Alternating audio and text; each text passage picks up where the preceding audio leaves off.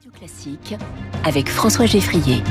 Au travail tous les matins sur Radio Classique avec le journaliste du Figaro Quentin Périnel. Bonjour Quentin. Bonjour François, bonjour à tous. Aujourd'hui nous parlons des risques en entreprise. Eh oui François, attention, pas de la prise de risque en entreprise et de zone de confort, mais bien de la gestion des risques réels auxquels sont confrontées les entreprises. Le baromètre QBE réalisé par Opinionway que nous dévoilons en exclusivité ce matin sur Radio Classique, mais en mmh. lumière ceci.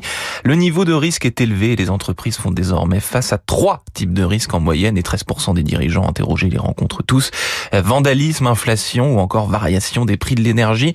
On constate sans surprise que la conjoncture économique tendue et une incertitude assez pesante ont un impact direct sur les risques vécus. Les conflits géopolitiques, les guerres, même si les entreprises n'y sont pas directement confrontées, hein, cela a également un impact. Cela augmente ce que l'on appelle les risques de marché et les entreprises en sont bien conscientes. C'est pas simple en effet. Est-ce qu'il y a des risques spécifiques qui ont le vent en poupe, si je puis parler ainsi. Ah bah oui, les risques humains génèrent énormément de tensions, euh, de fléaux, les difficultés de recrutement et le départ des collaborateurs, la pénurie de talent et la grande démission. Hein, pour résumer, mmh. les risques réglementaires qui étaient en baisse l'année passée sont désormais ressentis par plus de la moitié des entreprises. Une multiplication des réglementations ont en effet bousculé le quotidien de nombreuses entreprises. Alors la loi numérique, la loi anti-gaspillage ou encore la facturation électronique. Enfin, après avoir longtemps été sous-estimé, voire caché sous le tapis, hein, le risque cyber est désormais identifié par une entreprise sur trois, un chiffre qui double même pour les ETI, car 41% d'entre elles sont touchées cette année contre 24% seulement en 2022.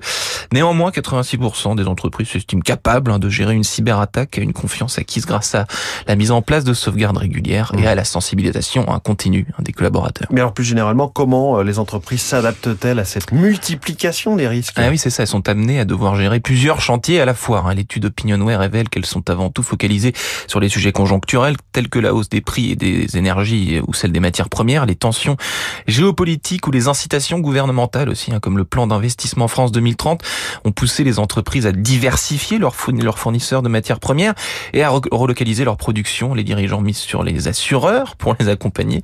93% d'entre eux évaluent positivement la capacité de leur assureur à répondre aux futurs besoins de leur entreprise. Et je termine sur ce paradoxe. Hein. Les dirigeants reconnaissent l'ensemble de ces risques hein, dont on vient de parler, mais ne les considèrent toujours pas encore assez comme des enjeux cruciaux.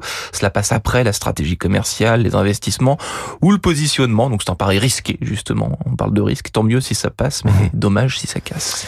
Les risques, ce matin, avec Quentin Périnel qui prend des risques tous les jours, hein, puisqu'il eh se frotte à l'auditoire et aux auditeurs de Radio Classique. Merci Quentin. Et avec bonheur, à demain.